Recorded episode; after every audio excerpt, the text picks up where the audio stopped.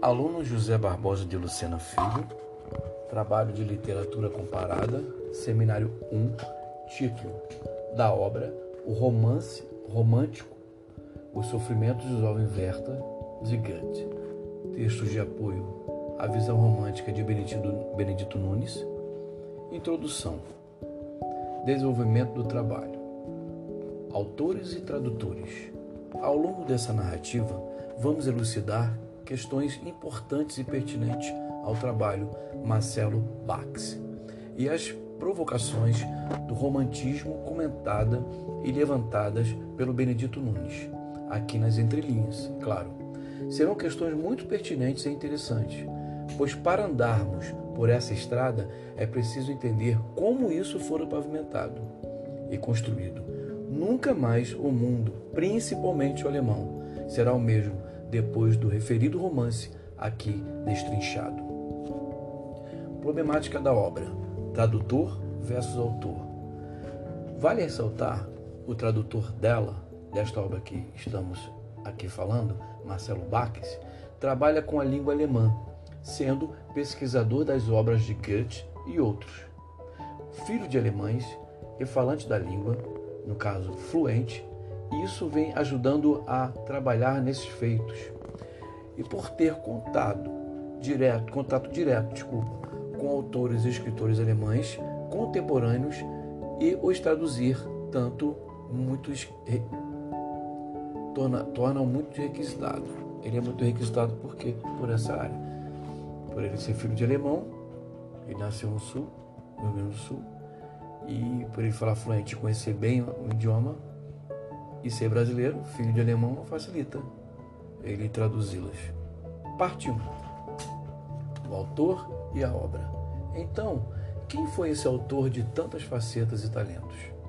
Johann Wolfgang Goethe.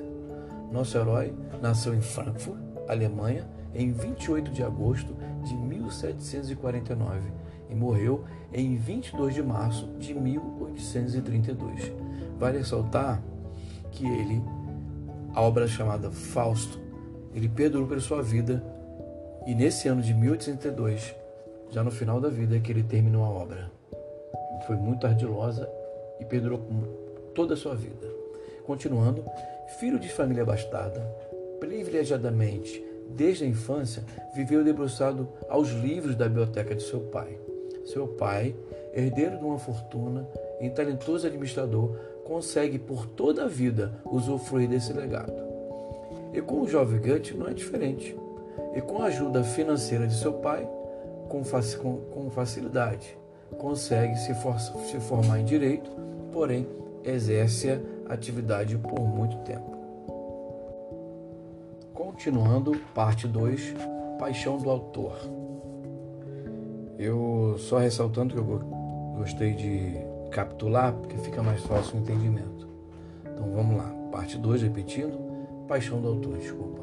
A, a sua paixão fora a literatura, dedicando-se à sua vida construída por esse talento desde cedo.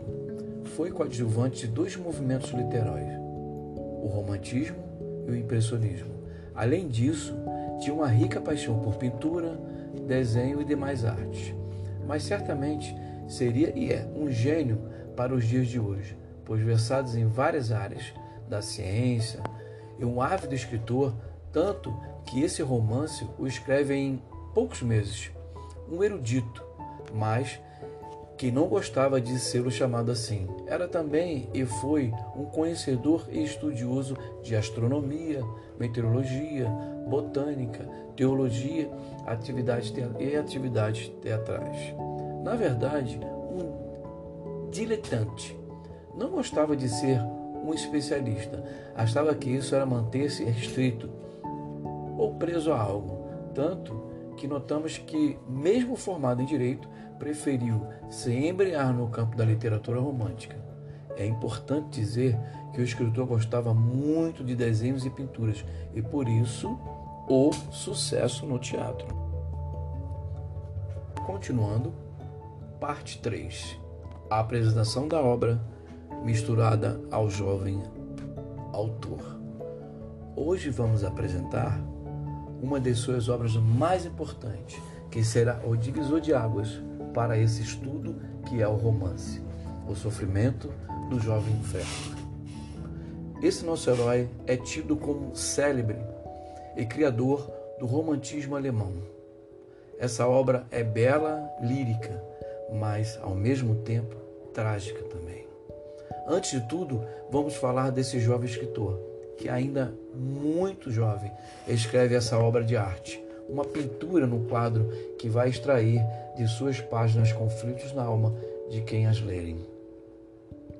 Ele, o autor, narra no livro um dos personagens principais, o jovem Werther, um, um admirador do Homero, um recitador de poemas. Mas, mesmo sendo um membro da burguesia, isso no livro, a gente vê no contexto, não gostava muito de estar no meio das classes mais nobres. O enredo é concatenado, no caso é costurado, minuciosamente por cartas, por passagens escritas e por passagens escritas também no diário de nosso personagem principal, que é o Werther. Esse personagem é alguém que quer a todo tempo mostrar o seu amor. Mas, infelizmente, tudo gira em torno de um sentimento platônico, porque o jovem que ele é apaixonado, a jovem, desculpa, aquele é apaixonado, Carlota, que ele chama até de Lota, que é esse nickname que fala em inglês, carinhoso, já tem um enamorado. No caso, ela já tem uma paixão e não corresponde ao amor de Werther. E isso vai trazer em prosa um sofrimento e levar o nosso feliz herói a um trágico fim. Ouvir deste jovem, no caso, a sua morte. Platonizado por um amor não correspondido, vai provocar uma gama de suicídio de seus leitores. A morte desses vão provocar alguma crítica, algumas críticas ferrenhas. Inclusive até o Goethe é chamado para conversar com um líder religioso, se não me engano. É, é assim, é chamado. Forçando, então, voltando, a morte desses vão provocar alguns críticos ferrenhos, mas críticas, forçando Goethe soltar uma nota retratando-se a respeito de sua obra. Parte 4. Aspectos do romantismo na obra. Agora, vamos observar algum, alguns aspectos vamos comentar aqui. O romantismo é algo novo e vem na contramão da razão, frente ao iluminismo da época. Mas por trás, talvez nas páginas do livro, surge um levante contra a burguesia dominante. Pergunta que não quer calar. Será que isso não fora um araquiri alemão, no caso, impulsionando um fio condutor para alertar uma nova gama de leitores, às vezes tóxicos, ao ponto de se suicidarem? E mal acostumado, e essa mesmo classezinha aí, mal acostumados à falsa realidade do mundo, descortinando a real ilusão do mundo perfeito mostrados a eles até ali. Por quê? Porque o iluminismo era isso, era razão. Então, o Goethe ele criticava isso, ele não gostava. Inclusive, né? Até Napoleão leu esse livro dele e elogiou, mas ele não gostava muito das atitudes francesas e do pensamento francês, principalmente o iluminismo. Ainda bem. Voltando e continuando é, a nossa estada aqui, né, nesse trabalho meu que desenvolvi sobre Goethe, né, o que escreveu poucos meses, acho que em quatro meses, eu acho apenas, né, sobre Werther, o jovem Werther. E então, eu quero ressaltar também que eu falei lá na frente, anteriormente, do nickname em inglês, então não que ele fale inglês, é que eu dei só uma, fiz só uma comparação, que a Carlota chamava de Lotte e vários aspectos do romantismo, né? Não só esse, tem outros, né? é, a sensibilidade de, de, de, de, o Goethe fala o livro de olhar assim para a árvore e as folhas, né, as rosas, né? E ele vai morar, né? Ele vai no campo, ele tem esse contato com o campo, com a natureza, e isso facilita, né? Ele traz essa alusão, essa, essa conotação, essas figuras, né? Para o romance, entendeu? E é isso. Então, continuando, parte 6. O autor ele tem uma outra obra muito importante, muito falada, muito estudada também, que a gente também vai falar aqui. E isso é muito. É, como se fala? Importante também é, frisar porque ele leva a vida toda dele escrevendo, né? Diferente de outros escritores, ele não tem uma linha retinente, ele não vai escrevendo a, obra dele assim numa, numa constante, não. Ele tem as variantes, entendeu? Isso é, os críticos falam. Eu não concordo muito não. Acho que é muito relativo. Inclusive, falando de Goethe e de suas obras, inclusive até Machado de Assis né, é, fala né, de Fausto em de suas obras. Não me recordo qual agora, mas ele fala que eu já li. Então vamos lá, parte 5. Isso é só para a gente abrir um parênteses aí que não ficar tão mecânico. Parte 5. A sensibilidade do autor para captar o exterior e inserir na narrativa, como eu falei no motivo, tem essa coisa. Esse escritor capta as imagens do mundo real, que são cheias de paixões e desilusões, e mostra as fraquezas que existem dentro de cada um dos seres humanos. Simples assim. E esta casta de leitores, no caso esses que se mataram, etc., e teve esse bug aí, burguês da época, infelizmente não estava acostumado ao real, ao verdadeiro, ao amor perdido. Aquilo que às vezes a vida é alto e baixo, às vezes a gente está bem, às vezes não está, sabe? Parece que eles é, cheios de mimimi. Então, continuando, e algumas vezes ganha-se, outras vezes se perde. É a vida, né? Enfim. Então vamos agora partir para a parte 6 outra obra importante do autor. Eu já dei um spoiler antes, que é Fausto. Né? Então vamos lá. Mas a história de criação desse autor não para por aí. Graças a Deus. Advindo outra obra muito importante e que foi muito onerosa, levando muitos anos para terminá-la, com o título de Fausto. Ela é lida até os dias de hoje por muitos aficionados e admiradores do campo literário e filosófico alemão e em todo o mundo é muito admirada, né? servindo para estudo de teses e doutorados também.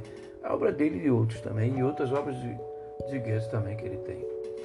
Essa obra, vale ressaltar, teve vários momentos de divisões, como eu disse antes. Ela teve Fausto Zero, 1 um e 2 entendeu? Então ele foi fazendo ela a vida toda com muita cautela. Acho que essa obra é, é, é, o fio condutor, assim, é muito importante ler. Eu quero ler, não li ainda. Só um, uma sinopse. Vamos lá. Estaremos parando por aqui, mas é vislumbrante a importância desse autor nas áreas de ensino também que ele também é muito usado.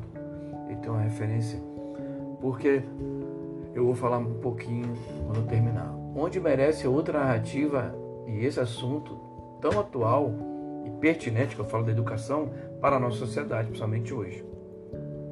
Peguei uma palavra que é diletante. Eu também me inseri nisso aí, porque uma professora, ela fala, Suzana, ela foi substituta no departamento nosso, e ela fala que aquilo que a gente lê ele nos corta, não atravessa, tem que nos atravessar, tem que nos tocar, tocar a alma. E me tocou. E diletante, o que significa essa palavra que eu botei no texto, na minha narrativa? O que se ocupa de qualquer assunto por gosto e não por obrigação. Aí eu botei os sinônimos: amador, fã, entusiasta, apreciador, superficial, mas não nesse sentido. Porque o Gut, ele não gostava, ele, ele, ele, era, ele criticava essa coisa da pessoa ser, vamos lá, como se, vamos dizer na medicina, ah, o cara é um ginecologista, entendeu? Ele já achava que tinha que ser um clínico geral, então ele, ele conhecia muitas coisas. Por isso que muitas pessoas diziam que ele não era um certo, não dava muito valor a ele, mas ele é um cabeção. Então, acabei aqui, professor, obrigado pela paciência, desculpa, foi muito difícil, eu uma vez pedi material, quase pronto, e enfim, eu já conheci o professor e obrigado pela oportunidade, eu amei fazer esse podcast e acho que vai ser pela vida esse podcast agora.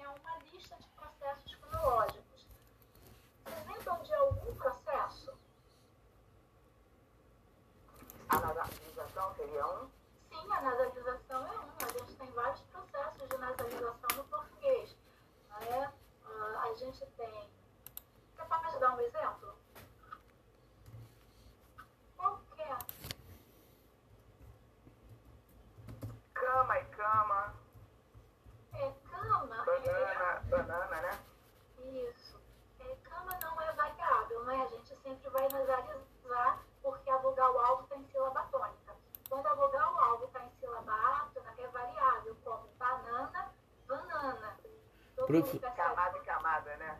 Eu... Camada e camada. É variável, porque a sílaba não é tônica. Mas cama, como a sílaba é tônica, o processo é variável. É um processo fonológico, que a gente pega uma vogal e torna ela é, nasalizada por causa da consoante nasal? A gente nasaliza para trás. É um processo de nasalização regressivo, tá? Quando é para trás. Mas a gente também tem para frente. Por exemplo, um muito. Né? É, essa sílaba inicial, né, ela começa com uma consoante nasal e a, o ditongo subsequente ele é nasalizado. Muito. Então, é um processo de nasalização progressivo para frente. Então, a gente tem dois processos de nasalização. Regressivo para trás, que ocorre em cama, que hum. ocorre em banana, banana, que ocorre em camada, e um processo de nasalização progressivo para frente, que ocorre em é, muito mãe, tá? São processos, eu estou exagerando, tá? São processos de nasalização progressivos para frente. No português, o mais comum é, é nasalizar para trás, tá? Regressivo e não progressivo. É, são processos fonológicos. É, a gente viu o rotacismo. Alguém lembra do rotacismo? É um processo fonológico. Não lembra do rotacismo? Flamengo, Granta, Broco, não lembram? Sim, recordo. Isso, é um processo fonológico, né? Que é a passagem de um som do tipo é, L, né? a passagem de é, uma consoante a R, né? a R, é isso, né? Passagem de uma consoante a R. Uh, e a gente tem um processo inverso, que é o lambdacismo, né? Que é o R passando a L, né? uh, Plato, eu, outro dia estava vendo Cebolinha, mas eu não me lembro mais das palavras que ele dizia, só vou lembrar do Plato. É, então, assim, a gente faz processo fonológico o tempo inteiro. Esses processos são segmentais, em que uma consoante ou uma vogal muda a sua qualidade sonora. Um é oral, passa nasal, é vibrante, passa a, a lateral, a lateral, passa vibrante. Então, esses processos são segmentais tem os processos é, prosódicos, em que a gente tem apagamento. Né? Uh, a gente faz apagamento o tempo inteiro. Petrópolis, ao invés de Petrópolis,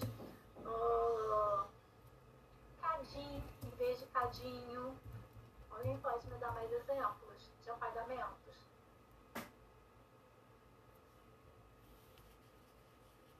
Ah, deixa eu ver mais.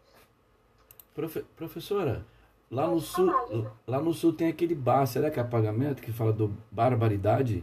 Aí fala bate? Não.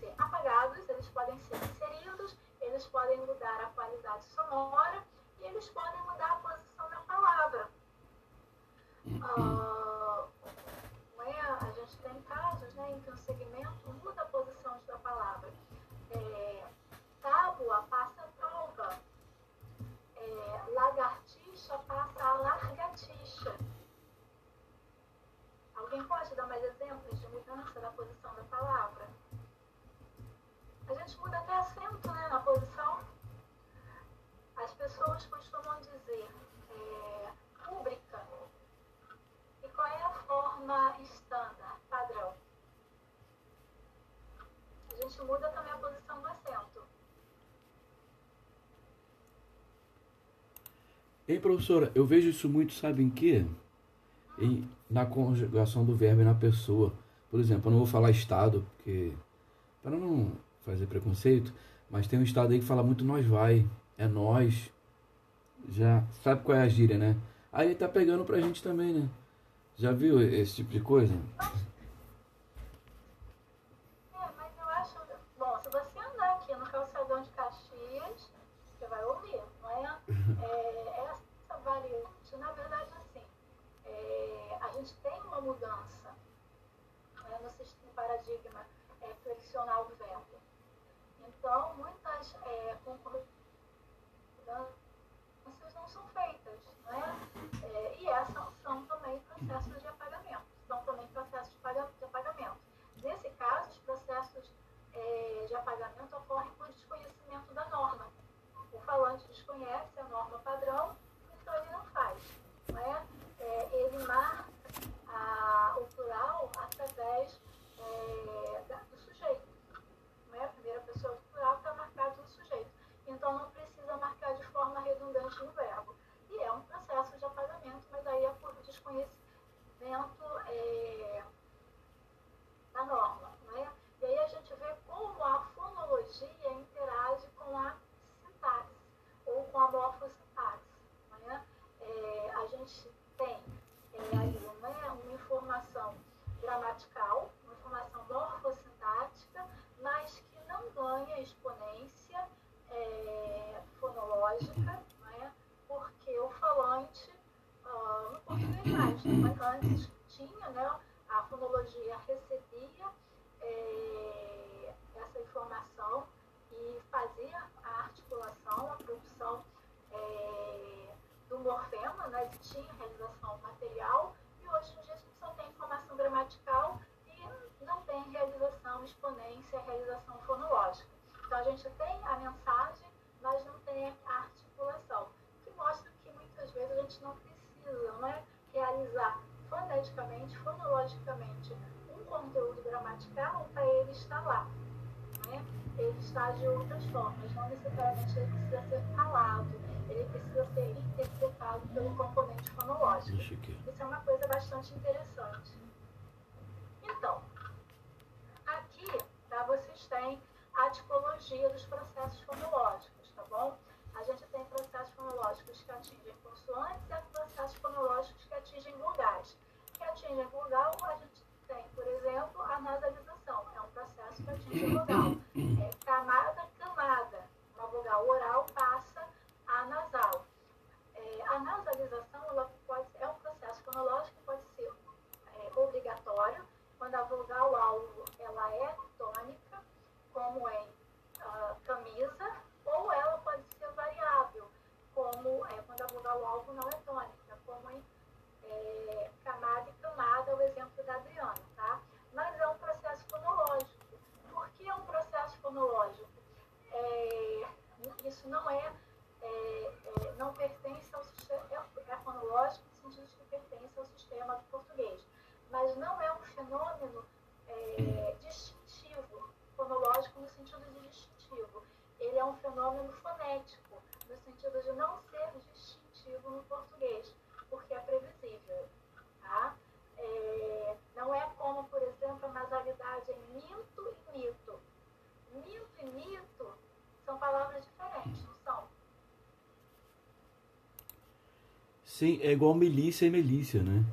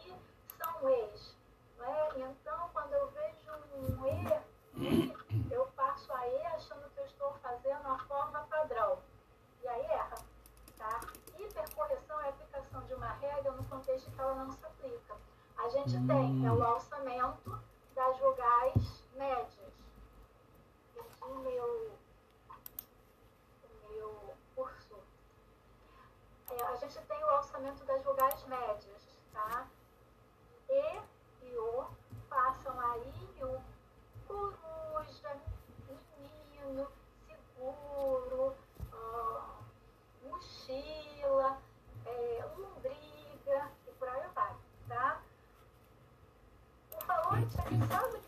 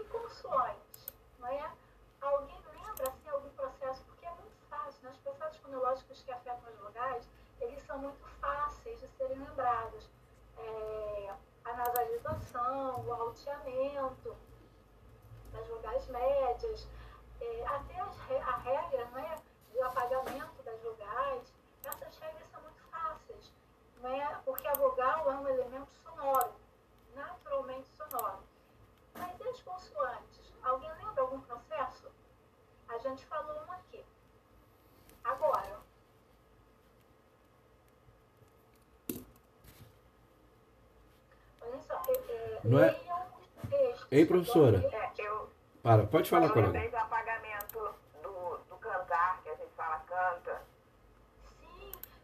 Isso que eu ia falar.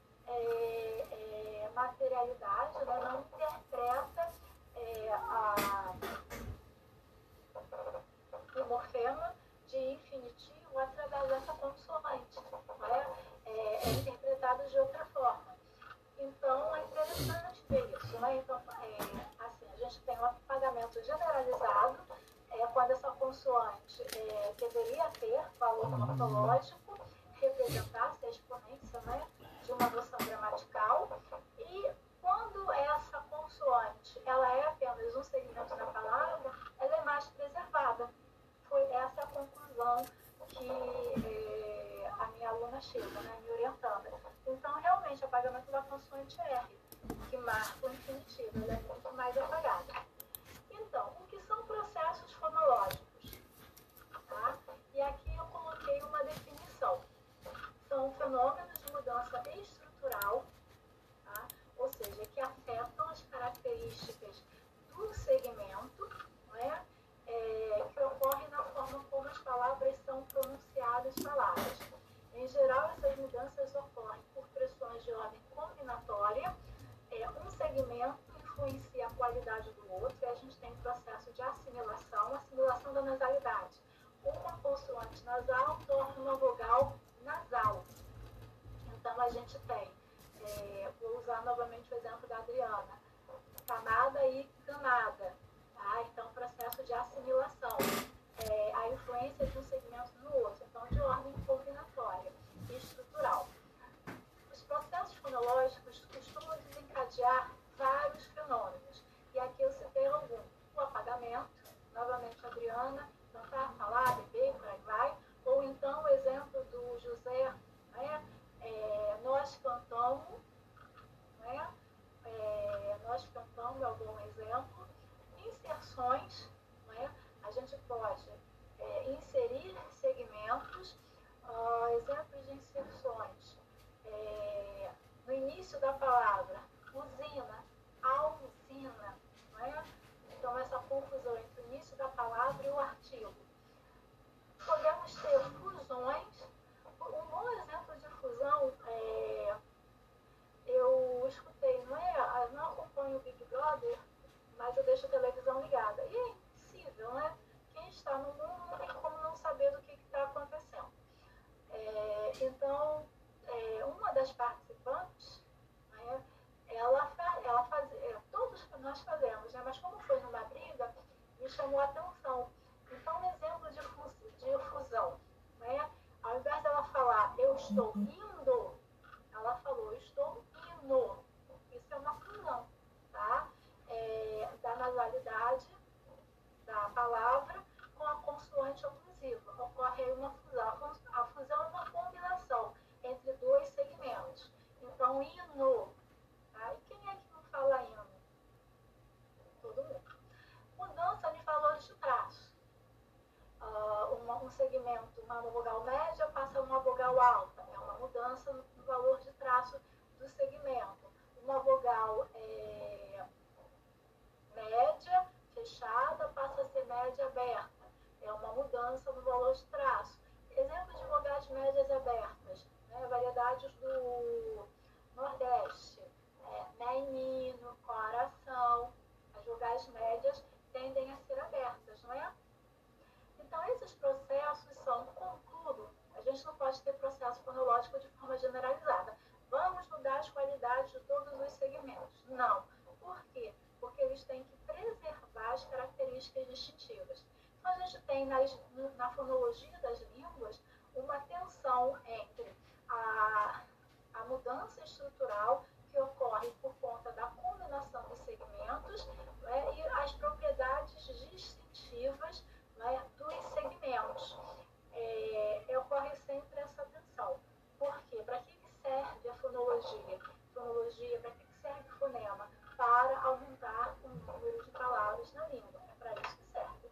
Né? E se as palavras, se os segmentos não têm função distintiva, a gente não vai aumentar o número de palavras na língua.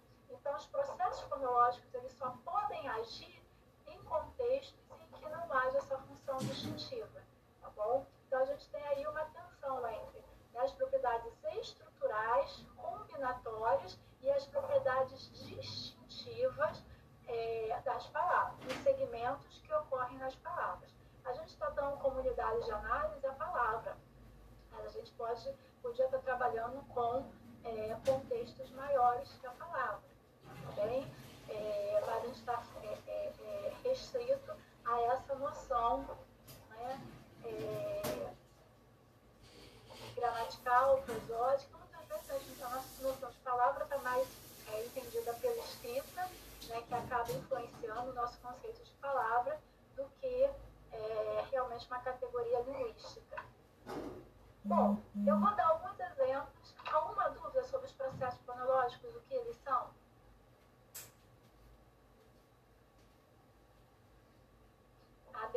Adriana.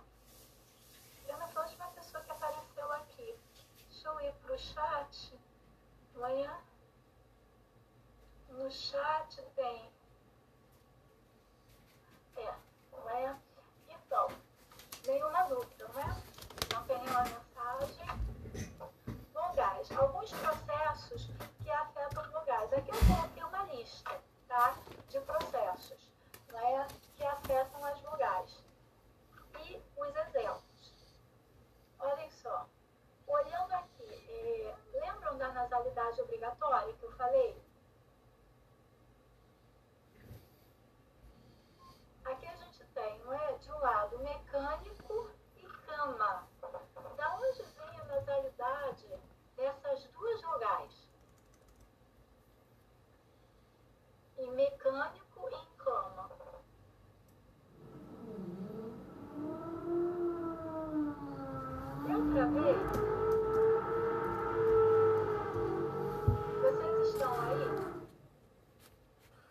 Sim, professora. Só escrevi no chat. Sim, professora. Eu, eu não me lembro. Vamos lá. Ah, sim, ótimo. É...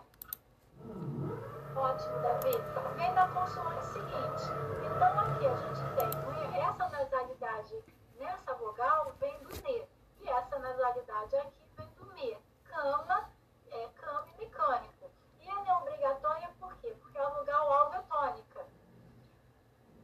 quando a gente faz até é uma relação né, entre a fonologia e a morfologia, quando a gente faz a palavra derivada, olha só o que acontece. Mecanismo continua sendo obrigatório.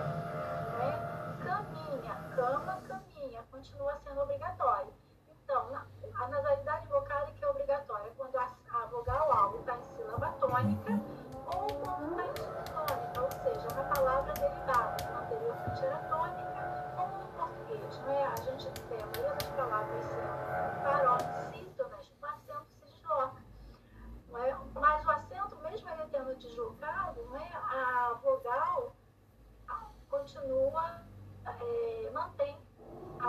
obrigatoriedade da nasalidade. Essa, essa nasalidade é um processo fonológico, ela não é distintiva, não é igual ao processo fonológico, a nasalidade que ocorre em mito, minto, lenda, leda, é, cito, cito, tá? não é igual. Essa nasalidade aqui é uma nasalidade alofônica, que pode ser obrigatória nesses contextos ou pode ser opcional nesses contextos aqui. Ora, aqui era obrigatória porque a vogal alva é tônica ou subtônica. E aqui a gente tem, não é? Ah, aqui não é Caminha, caminha, caminha. não é mais de cama pequena. Aqui é caminha de- do verbo caminhar, terceira pessoa é, do singular, ele caminha. E aí nós podemos falar ele caminha ou ele caminha. Por quê? Porque a vogal alvo não é tônica. Camisa ou camisa. E poderia estar do do opcional Janela, o janela. exemplo da Adriana, que é camada ou camada. Tá bom? Aqui é obrigatório porque a vogal alvo é tônica. Então a gente sempre tem é analisar o contexto. Analisar o contexto. Eu sempre digo né, que tudo que é previsível, eu sei que vai, quando vai acontecer, é fonético.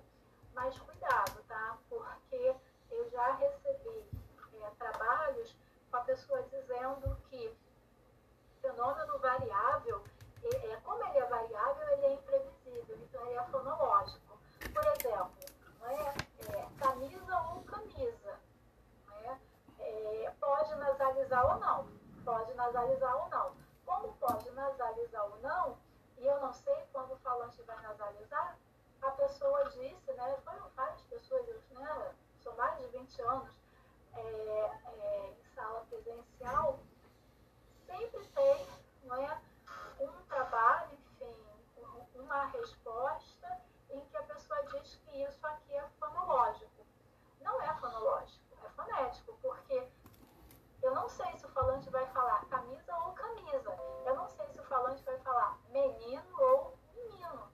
Mas eu sei por que ele vai falar. Percebe? Tá entendido isso?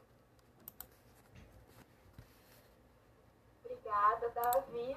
Então, tudo que é previsível do ponto de vista linguístico, não do ponto de vista humano, do ponto de vista linguístico, é fonético.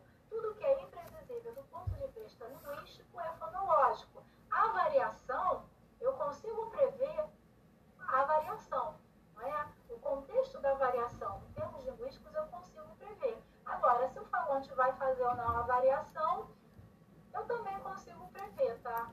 Ah, tem um trabalho bastante interessante, é, foi citado, não é, é por um aluno, é? esse trabalho num- num- em uma avaliação, numa prova, mas ele citou o trabalho de um colega, em que relacionou não é, a construção social do indivíduo a alguns processos de variação.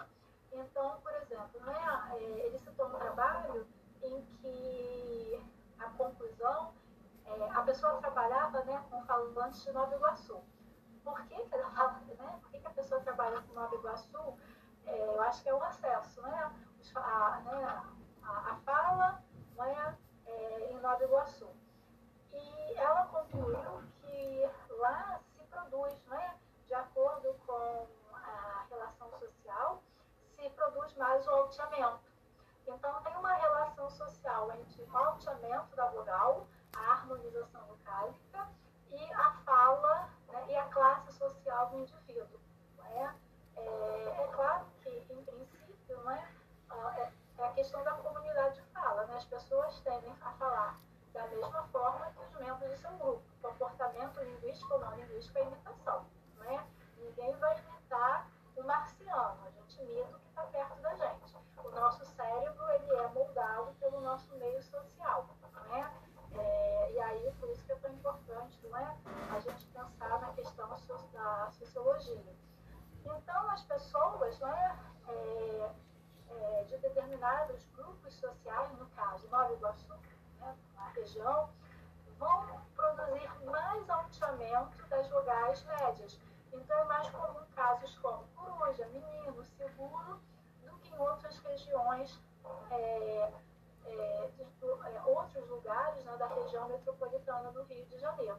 Eu achei bastante interessante isso.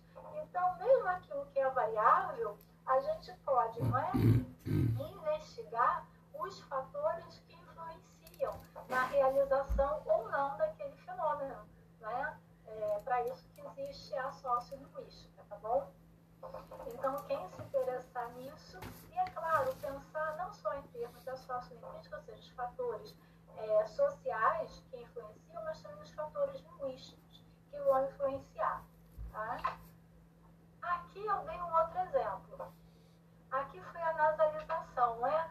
É, a nasalidade vocálica, que pode ser um, é, a nasalidade vocálica alofônica, que pode ser obrigatória ou pode ser é, variável né, de acordo com a vogal-alvo. Aqui é um fenômeno contrário, tá? É o processo de desnasalização, que a gente também tem de forma muito comum. Quem é que, quem é que fala homem? Principalmente se tiver com raiva. É homem, não é?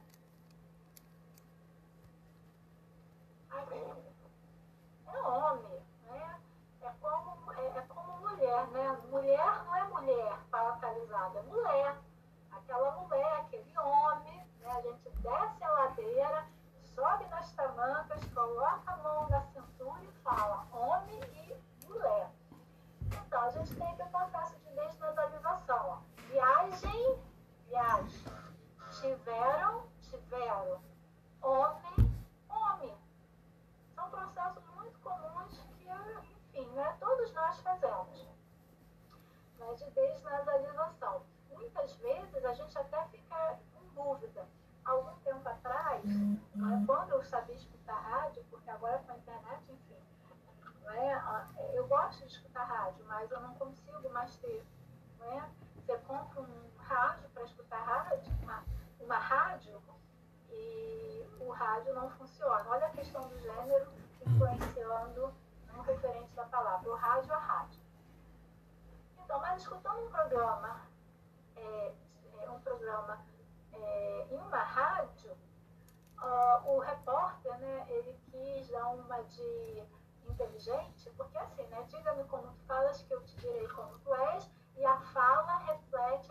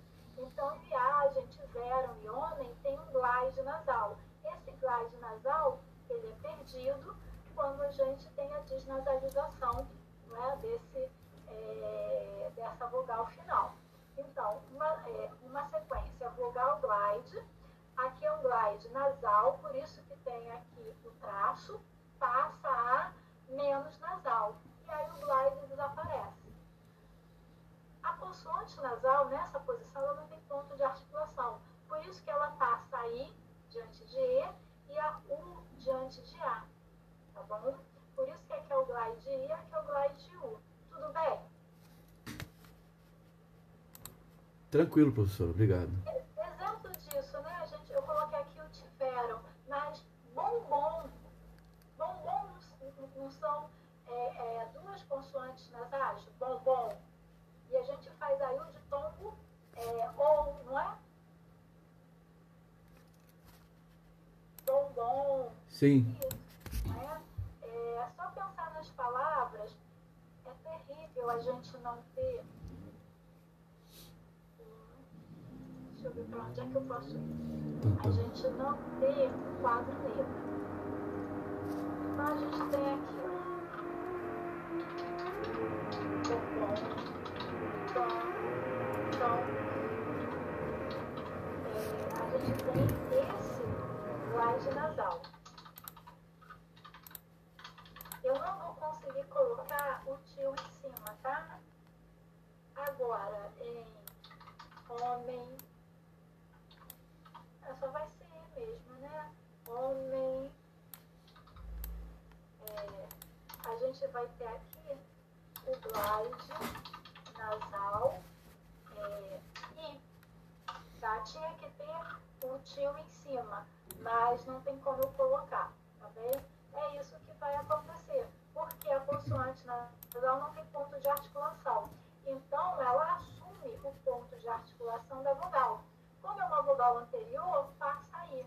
Como é uma vogal é, posterior, posterior O, passa U. Tá? Lembrem-se, no português, em termos fonológicos, A, O. Isso aqui é licença, é, é, licença poética, tá? Esse ó são vogais posteriores.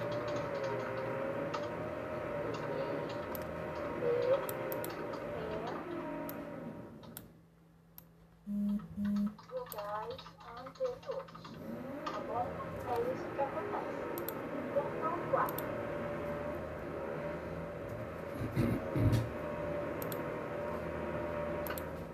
Aqui, esse processo é o processo mais comum. É uma lista tá? Tem uma razão para acontecer a desnatalização aqui? Tem, tem uma razão, a razão é prosódica. É, tem uma razão aqui para a gente ter a nasalização funcional obrigatória? Tem, a razão é morfológica, tá? É, mas aqui, a gente, o nosso objetivo é mostrar um processo e quais são as características deles. Bom, alçamento e alteamento. É, e aí tem uma questão a gente tem alçamento e alteamento, tá? São a mesma coisa, tá? Alçamento e alteamento são a mesma coisa. É, só que a gente tem um processo chamado harmonização vocálica. No português, no português, a harmonização vocálica né, vai resultar no processo de alçamento e alteamento. motivado é, nem todo o processo de alçamento e alteamento é harmonização locálica do ponto de vista. Tá? É isso. Então, há muita confusão. Dizer, ah, todo alçamento e alteamento é harmonização locálica? Não. Tá? Nem todo alçamento e alteamento vão ser harmonização locálica. Aqui eu vou dar, começar pelos processos de alçamento ou alteamento, é a mesma coisa. O que é alçamento? Isso vem é, da alçamento é movimento para a esquerda. E a gente tem uma questão, aí é uma questão de cognição, né, de percepção, cada grupo varia. E a gente tem a ideia, né, é, por que será né, que a esquerda é para cima? E a, de tudo que é esquerda é alçamento, é alteamento, é movimento para cima, é ascensão. E tudo que é a direita é movimento para baixo.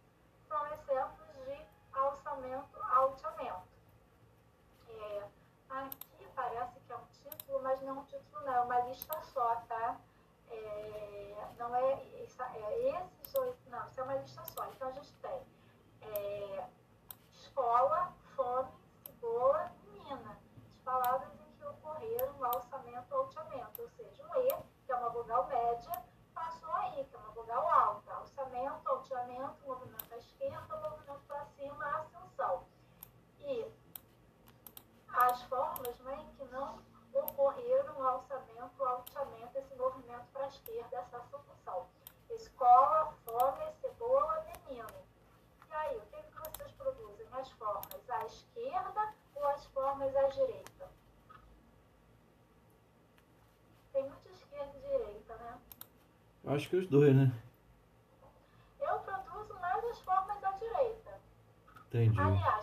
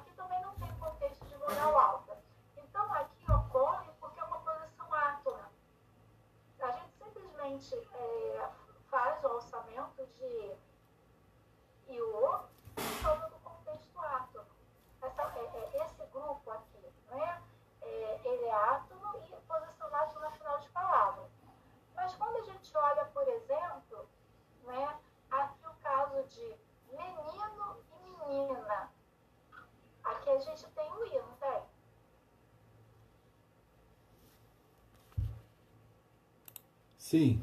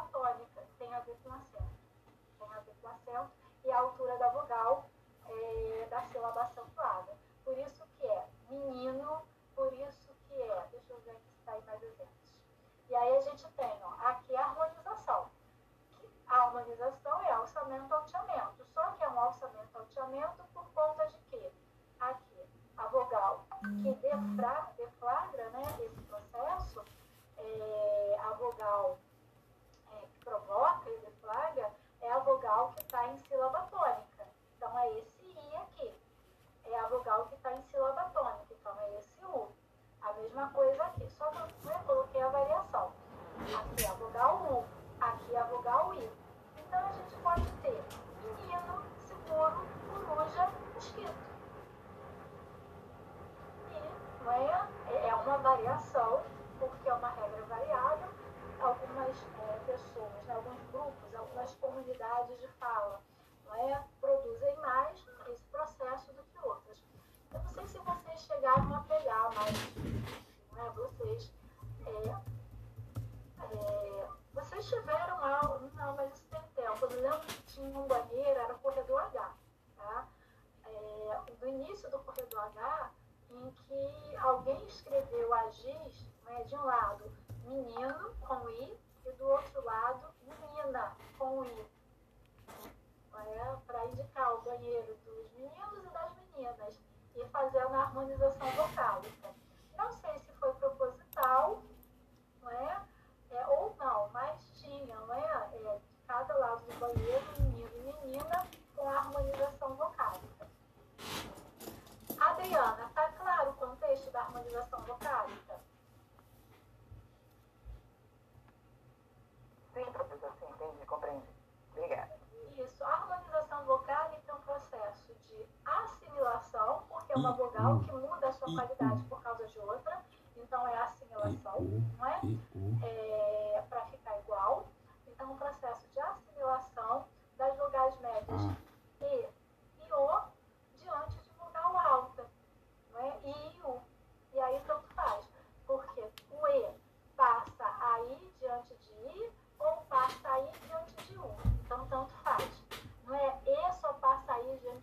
Não, passa aí diante de I, são as vogais altas. O que importa aqui é a altura da vogal, não é? A mesma coisa, o O passa U diante de U e diante de I, porque o que importa é a altura. E as vogais são altas. Vocês lembram do melhor amigo de vocês? Aí eu vou puxar aqui e vai cair tudo. Diz que a gente vai ter férias. Quando a gente tiver férias, melhor amigo de vocês, o IPA. Então, aqui no IPA, estão vivendo, né? É, aqui no IPA, a gente tem o trapézio com a altura das mulheres, alto, médio e baixo. E as posições né, é, horizontais, anterior, posterior e central, tá bom? Então, isso tem que estar na cabeça. Esses dois artigos que eu pedi que vocês lessem são muito fáceis, muito simples de ler, mas tem que ler, tá bom? De cabo a rabo terceiro coloco uma, um trabalho também, é, peso, valendo de 10, peso 1, tá bom? Para vocês. Como nós falamos né, de movimento à esquerda, de alteamento, de alçamento, né, e, de, e temos né, exemplos de harmonização vocálica, agora a gente vai falar de abaixamento, que é justamente a abertura, tá? A abertura das vogais médias. Se as vogais médias elas podem é, é, movidas para cima, né, é, se tornam mais fechadas, então o out aumenta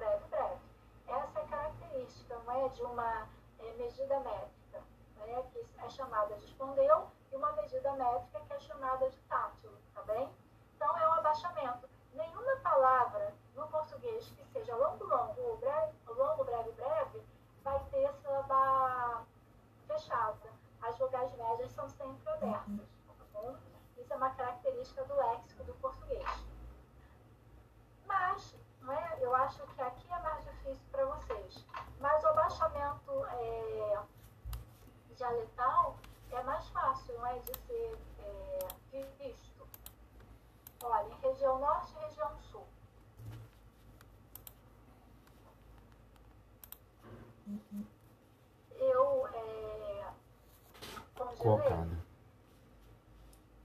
José, José, é, você que veio do norte, não é? Uhum. é nordeste, desculpe. Uhum. É, para cá, não é? Uhum. Uh, você tem contato com a sua família do Nordeste. E aí? Cocada, coração, bonito, orelha. Isso mesmo.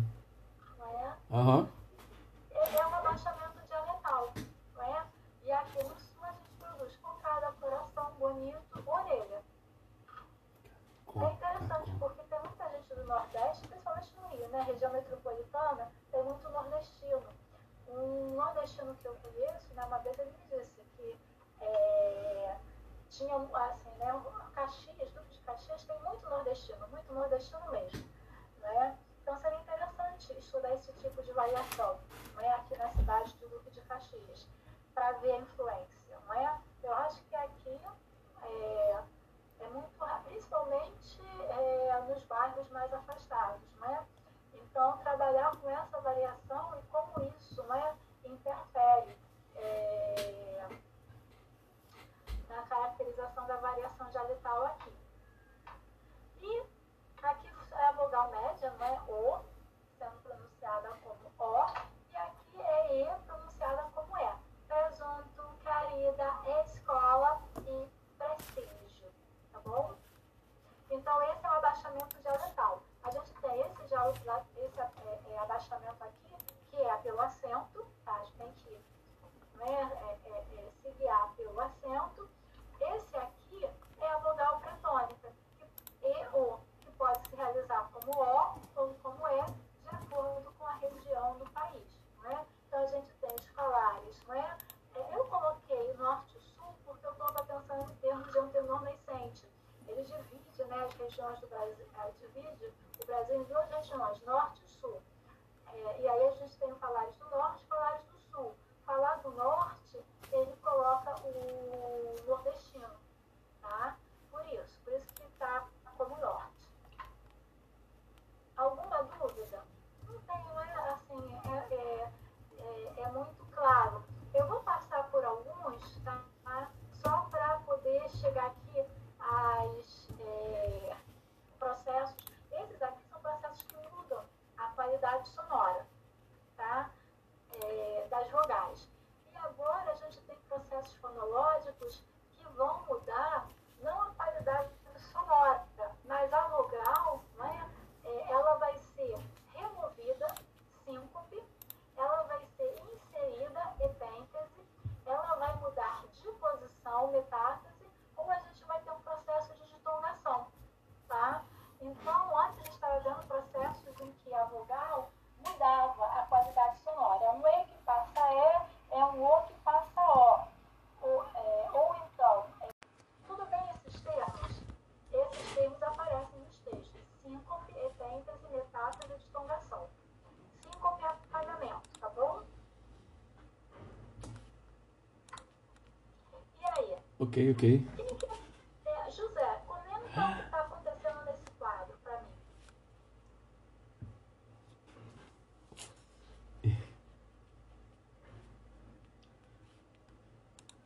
Eu só não sei se eu vou saber comentar, porque eu tive que sair. Vamos comparar o que está. É, é assim, a, a, é sempre a Ah. mudança. é o que está à direita, tá? Aham, Então você compara a forma fósforo com a forma fósforo. entendi. É, deixa eu ver.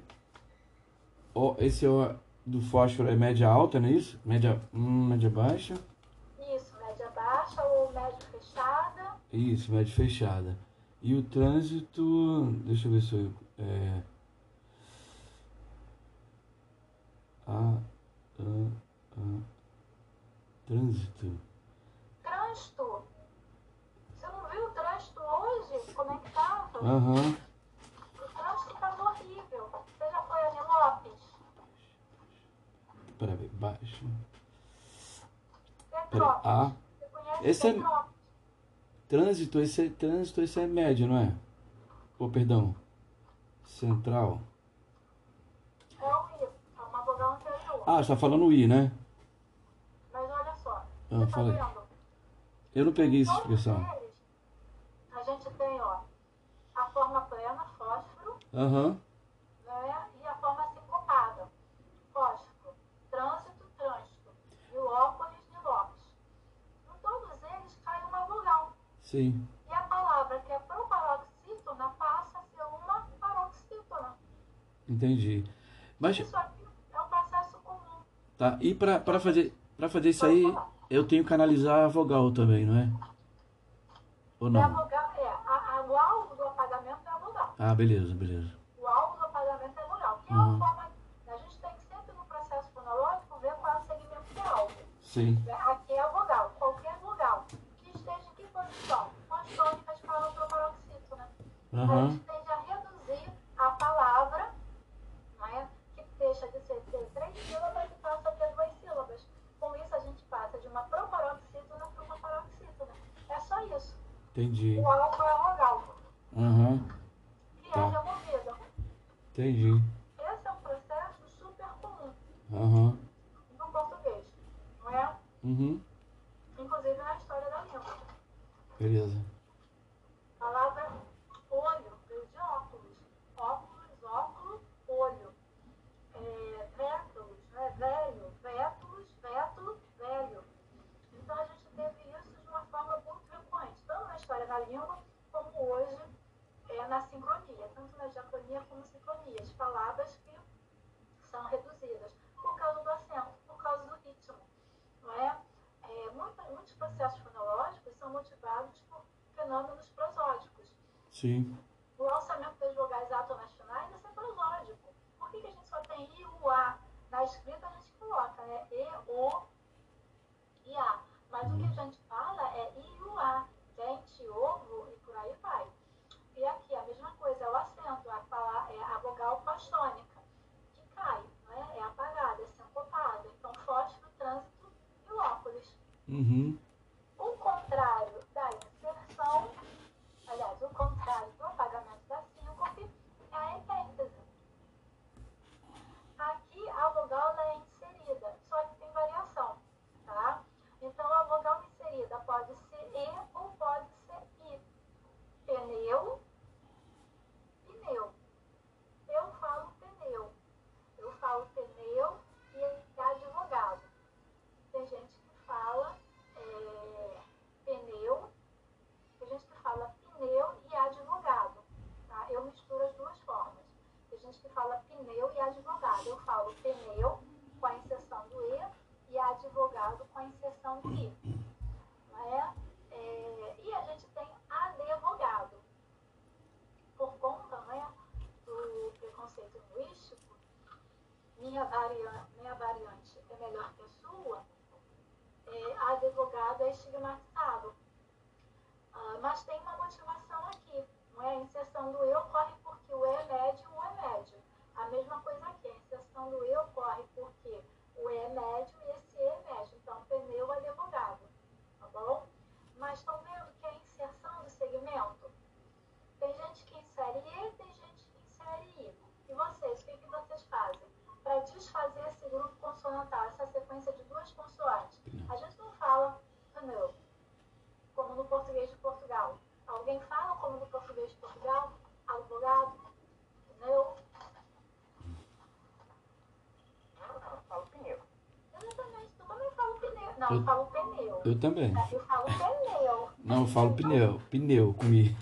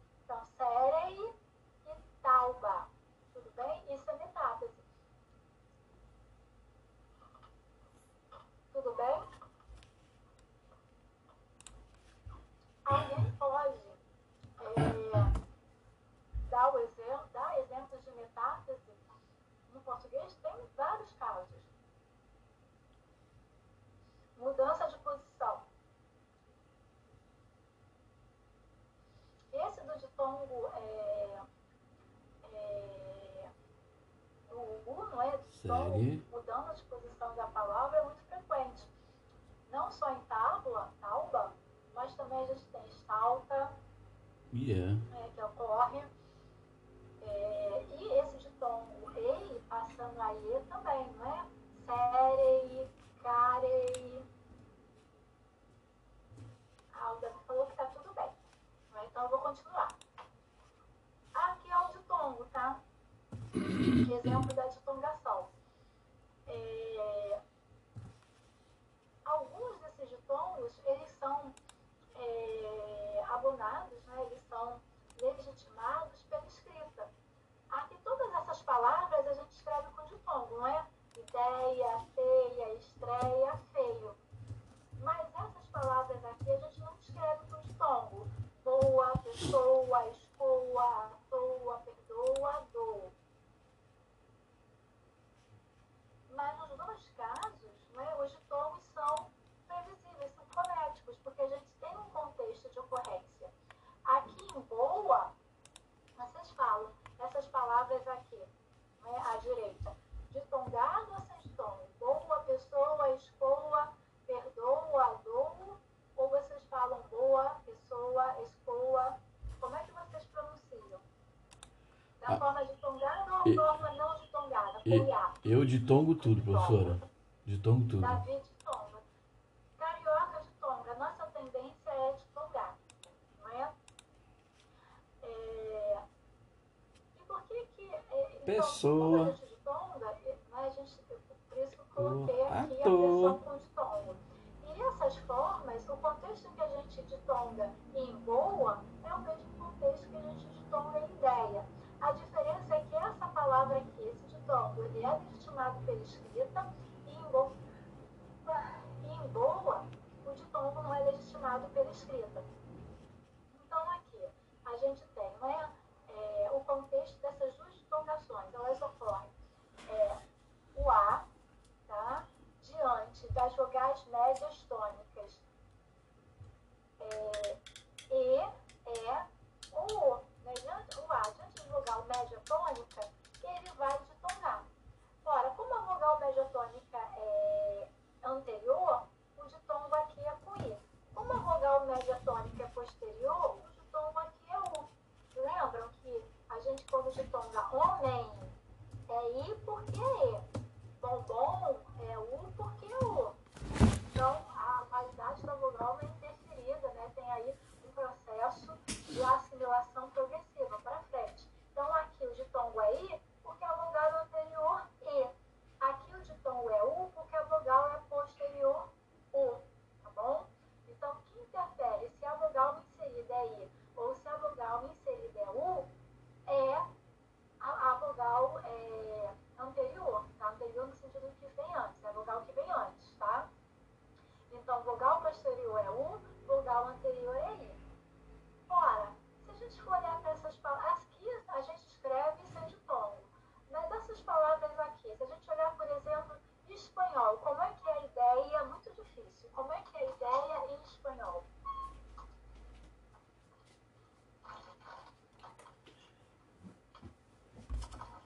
Ideia.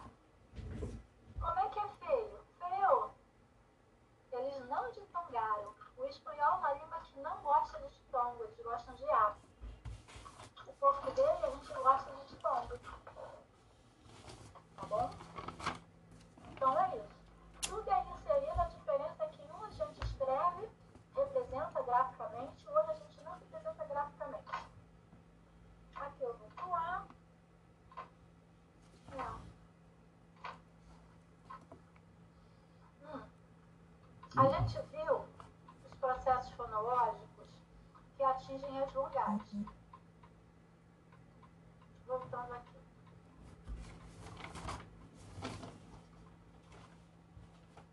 É, Falta pouquinho. Olha só. Aqui a gente viu os processos fonológicos não é? que atingem as vogais. Aqui processos que mudam a qualidade do segmento, é o mesmo segmento, só que ele muda de qualidade. E aqui a gente viu processos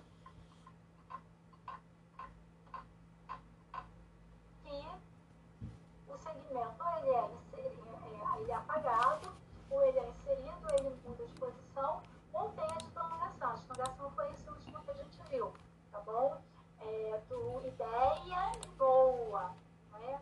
Síncope é, foi o primeiro exemplo né, que a gente deu. Abóbora, é, né, são essas palavras proparoxítonas que passam a paroxítonas, é de síncope. Epêntese, advogado, advogado, né, foram esses casos. E talva, né, é, talva, só me lembrar do talva. Ai, ai mas era um outro caso, não é? De ênfase, da vogal mudar de posição. E a ditongação, ideia boa, não é? que a gente ditonga. Então, a gente viu processos fonológicos que atingem as vogais, tá bom? Agora, existem os processos fonológicos que atingem as consoantes. Então, esses aqui. Olhando para esse quadro, processos fonológicos que atingem as consoantes. Esses processos aqui são processos é, que mudam a qualidade do segmento, não é? é? ou são processos em que os segmentos são movidos, mudam de posição. Qual é a natureza? É, muda a qualidade do segmento ou é, é, ele modifica a relação do segmento com os demais segmentos na palavra? Modifica? Modifica a qualidade do segmento. Não é? Aqui tem alguns que a gente já viu. Olhando para os nomes dele nessa lista, qual que vocês reconhecem que a gente já tenha visto?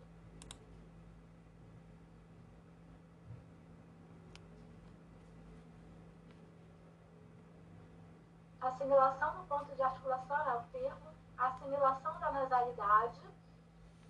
É, eu falei sobre ele, né, sobre a, a assimilação da nasalidade. A assimilação da sonoridade, vozeamento. Eu vou tirar essa palavra de esvaziamento porque ela não é boa. É, pontificação, não é? vocês não vão ter é, é, né, a passagem de aplicativa oclusiva, não é? sonorização, rotacismo, é, lambdacismo gente viu o rotacismo, não foi? Isso, Davi escreveu. O rotacismo é um processo fonológico em que uma consoante passa a R, é? é isso ocorreu na história da língua e continua ocorrendo hoje. Então a gente tem o rotacismo. Flamengo, França e por aí vai. O contrário do rotacismo é o lambdacismo, que é o caso, né, assim, alguns alunos é, é, costumam chamar de forma informal, enfim, né, para fazer graça, de segunismo, porque a passagem do R a L. Então é Plato, e só é, pensar em Plato mesmo, não é? Por aí vai. Tá bom? Então a gente já viu pelo menos duas, que foi o rodacismo e o lambdacismo. Então esses processos fonológicos aqui, ele atinge as, é, ele atinge as é, consoantes, tá? Mudando a característica sonora. A gente tem esse conjunto de segmentos. E a gente tem, da mesma forma como a gente tem é, é, processos fonológicos segmentais que atuam dentro da característica sonora do segmento, nós também temos processos fonológicos prosódicos, que vão, assim como as vogais, né? a gente tem o apagamento, que é a síncope, exemplos de apagamento foram nas vogais as palavras proparoxítonas, abóbora, é, metrópolis, a inserção, a epêntese, que foi o advogado, não é? a metástase, a transposição, alma. E aqui eu coloquei também o abrandamento e afrouxamento, que é um processo que ocorre nas vogais, nas consoantes, não é? Também ocorre nas vogais, tá? A, a, abrandamento e afrouxamento. Depende do processo. Se a gente olha, pode dizer que é um processo de enfraquecimento também. Mas ocorre nas consoantes, são os processos fonológicos, tá bom? Então, voltando aqui aos processos fonológicos das consoantes, né, nós vamos começar pela assimilação do ponto de articulação, que é o primeiro, que muda a qualidade, o processo segmental. O segundo tipo é o processo prosódico, tá? Tá claro isso?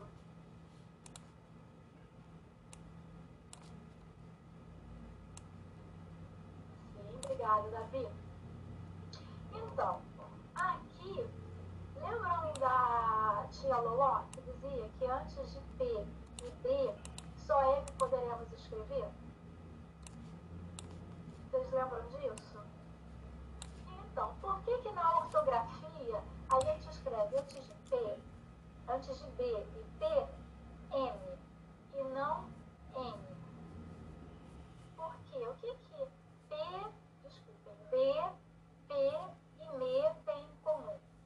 Qual é a característica comum entre os três tipos?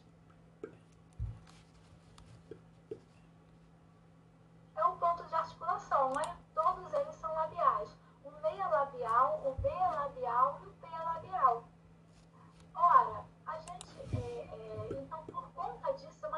característica do sistema fonológico que foi incorporado na ortografia. Então, a gente pode ter bomba, né, com essa consoante nasal, com o mesmo ponto de articulação do B e do P, ou a gente pode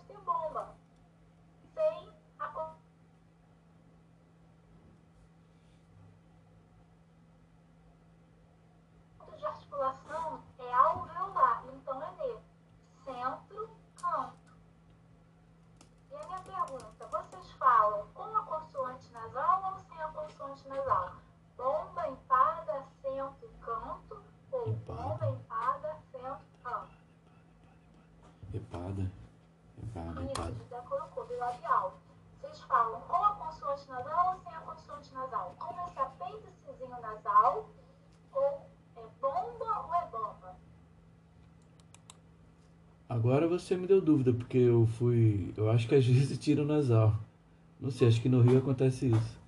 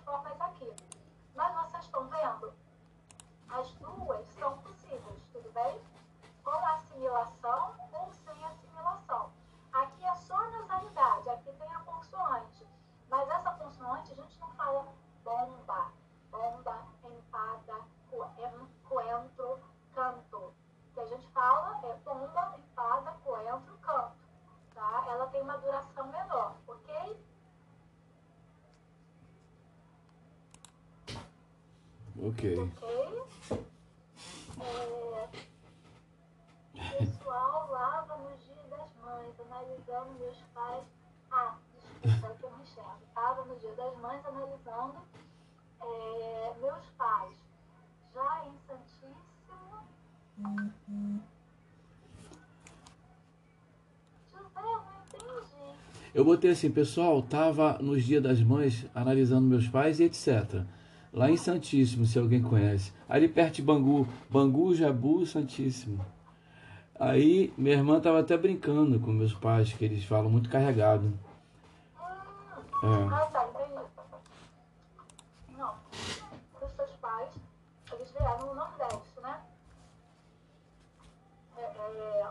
A gente fala, né, o outro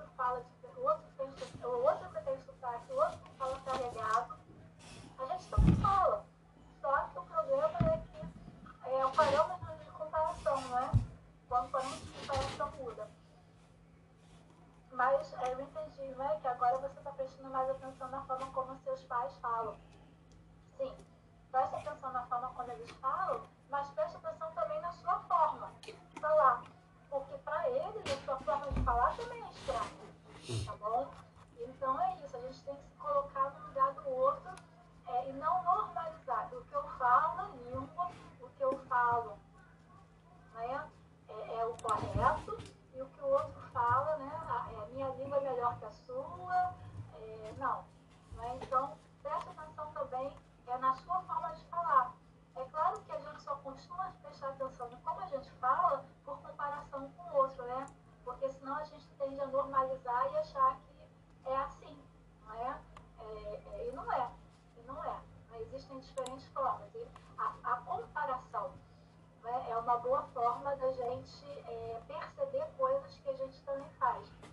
interessante mesmo, professora, porque minha sobrinha que estava lá, ela é advogada. Aí meu pai titubeou, falou advogado. Mas meu pai, olha, você sabe disso que você é de igreja católica, a minha família também. Meu pai estudou em colégio católico, né? E ele estudou latim, ele é muito culto. Ele até hoje recita alguns termos em latim que eu falo, poxa, pai, isso aí é casual, né? Do latim, terminações. E ele lê muito, né? Apesar de não ter muito escola. Mas eu acho que a, a, a escola, a, a, o ensino dele do, do colégio de padre, a professora deu uma base para ele incrível. Sério. Nossa, é por isso que eu coloquei meu sobrinho para estudar no Colégio Santo Antônio aqui em Caxias. Mas infelizmente, não é a vida, né? Aí foi com um colégio público lá em Campos dos Goitacazes. Nossa, dá uma dor no coração, não é? Porque, Uhum. infelizmente, né? É, a diferença de ensino. Eu perguntei, e aí, tem muita diferença? Ele riu, não é, Fábio? É, é isso, né? Ele estava tendo um ensino remoto aqui e lá também, mas aqui eles tinham, era, era aula remota mesmo, né? E lá, né? É, enfim. Então é a vida, não é? É a qualidade do ensino. E é claro que é, o que você está me dizendo é que seu pai tem uma variante do português, é? É, mas e que a gente tende a associar essa variante, é? É, por preconceito, por racismo, por burrice, é, por, a ignorância é burra, não é? É, é, o preconceito ele é burro, ele é ignorante, achar que a pessoa é, tem inteligência, né? Fala e inteligência. É o caso de uma participante do Big Brother, não é? Que até que ganhou, não é? É, formada, enfim, uma pessoa é, com terceiro grau e que as pessoas achavam que ela era burra por causa da forma como ela fala, não é? E você está dizendo, não, o Paulo é um, é um homem culto, né? Ele, ele tem uma boa base, ele estudou e ele tem uma variedade do português que é diferente da nossa. Só isso, só isso. É, essa coisa, né? Diga-me como tu falas, seja o que tu és, isso é fruto do preconceito e da ignorância, do medo do outro, né? É, até porque a gente sabe né, que o Nordeste é a parte mais tradicional do Brasil, né? O Brasil começou pelo Nordeste, né? Olha só, eu vou parar aqui,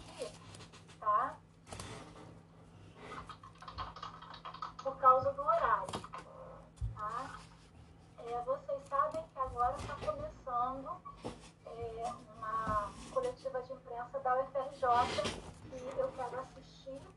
Entrem no site da UFRJ, né, ou na página do Face, deve estar lá o link, tá? Que é bastante importante para todos nós, tá bom? É, então eu vou para lá para assistir essa coletiva de imprensa. Eu vou ver, eu tenho aqui, deixa eu ver se eu consigo passar para vocês. Tá no Face. em algum lugar. Quem quiser assistir, eu acho importante. Não é professor não, tá? O meu Face é pra a é, né, extravasar. Tá aqui, ó. É, não tem link, tá? Então eu vou para essa coletiva agora para assistir. Ah, ele tá no canal é, youtube.com web TV UFRJ, tá? Eu acho importante. Eu vou para lá agora. É, ninguém tiver nenhuma dúvida, Não, tranquilo, professora. Tenho uma duvidazinha. Sobre a síncope, que é um apagamento, ele é um processo de redução vocálica? a síncope, depende do que você entende por redução. Muita gente acha que redução vocálica é um E passando ali, é um processo de enfraquecimento. Então, a síncope é um processo de apagamento de consoante e vogal. Isso é a síncope. Tá? Apagamento de consoante e vogal. Então, você pode apagar tanto consoante quanto vogal. Isso é síncope. Pronto, acabou. Tá bom? Define dessa forma. Tá, ótimo. Obrigada. Nada. Mais alguém? Obrigada. Tchau. Tchau. Eu acho que o Davi Tranquilo. colocou- é o link, Davi. Sim, o, o Davi colocou o link da entrevista, tá bom? Então assista, vou falar agora.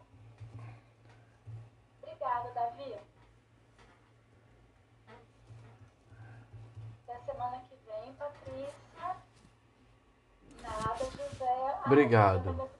Tchau. Tchau, professor. Felicidade, professora. E aí, sua mãe, tá tudo bem? Tá Tá. Eu fiz até um exercício. Aquele que você falou das vogais. Eu tava aqui. É porque eu te passei lá, né? Que minha esposa operou a bariátrica. Ah, eu É. que ela operou, mas É. não bariátrica, não. Ela tava com problema de pressão, essas coisas. E ela em casa. Aí teve que operar pra poder regular. Porque mulher, sabe, é complicado, né? Mulher tem várias coisas. Homem também, tá? É. Não, diga assim, hormônios. Eu tenho facilidade de emagrecer. Ela não Ah, tem. sim, É. Por causa da testosterona, o homem costuma emagrecer mais rápido. E, isso é. Professora, muito obrigado. Eu, eu baixei uma apostilazinha até na internet e tô fazendo os exercícios. Entendeu? Isso faça É. e leia os textos, tá bom? Tá, pode deixar, professora. Até semana que vem. Tá, obrigado. E aí, sua mãe, sua mãe, tá tudo bem? A gente vai indo. É, entendi. É? É, é. É, complicado, porque Aham. é, não é, mas tá estável, tá estável, não é?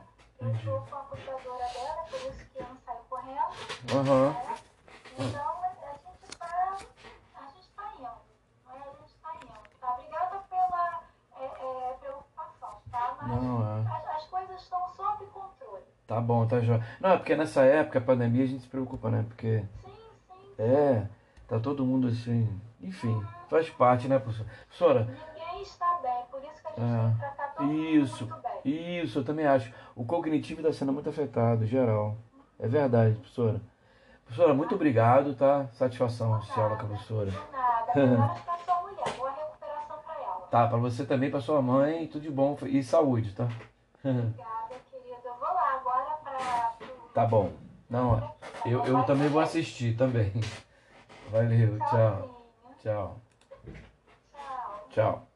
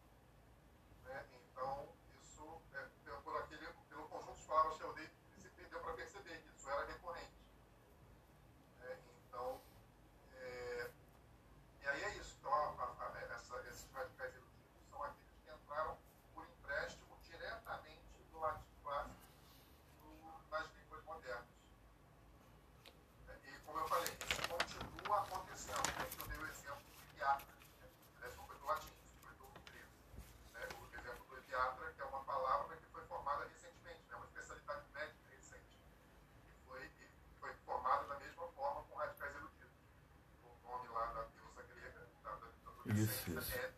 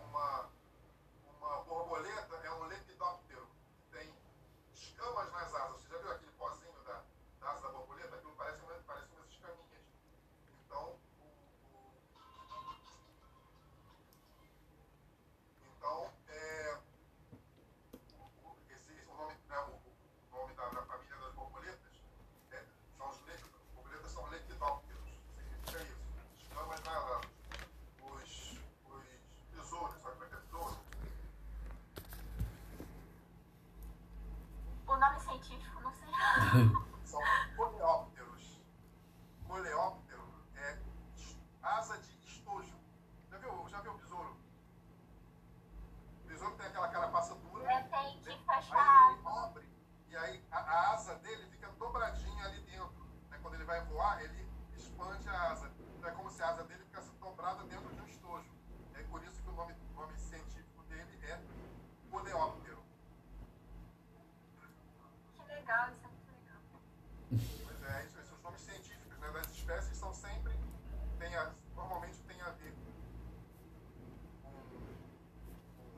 radicais eruditos, a maior parte das vezes.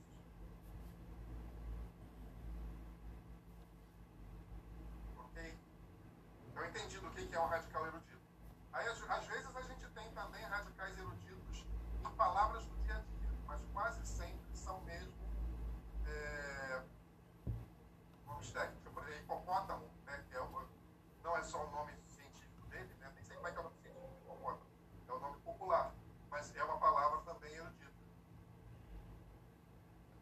cavalo. Cavalo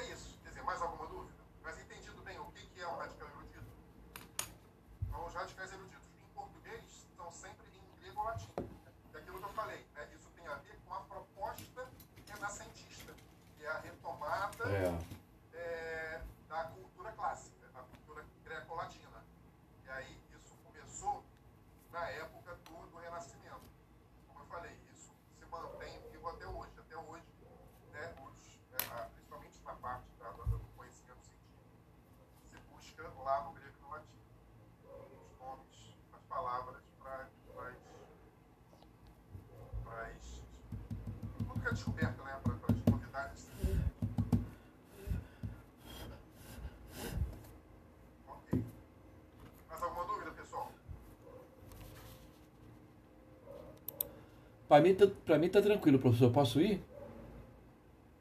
Pode. Tá. A é, minha dúvida era sair do, dos clássicos, tudo já tá de boa. Obrigado, tá? Pela... É porque, na verdade, assim, eu tinha pedido para as pessoas assistirem a aula, uhum. porque às vezes a dúvida de um. Não, é com assim, certeza. No momento em que o outro formula a dúvida, você percebe que talvez você tivesse aquela dúvida também e você mesmo não tinha se dado conta. Não. Então,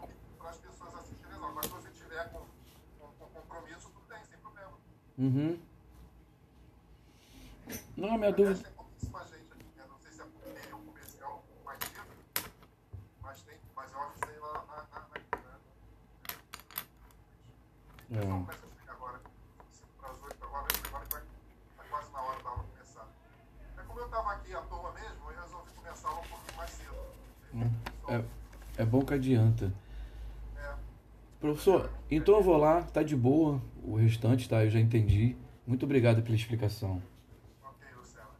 Valeu. Abraço, pessoal. Tenha um bom final de semana para todo mundo. Saúde e paz aí.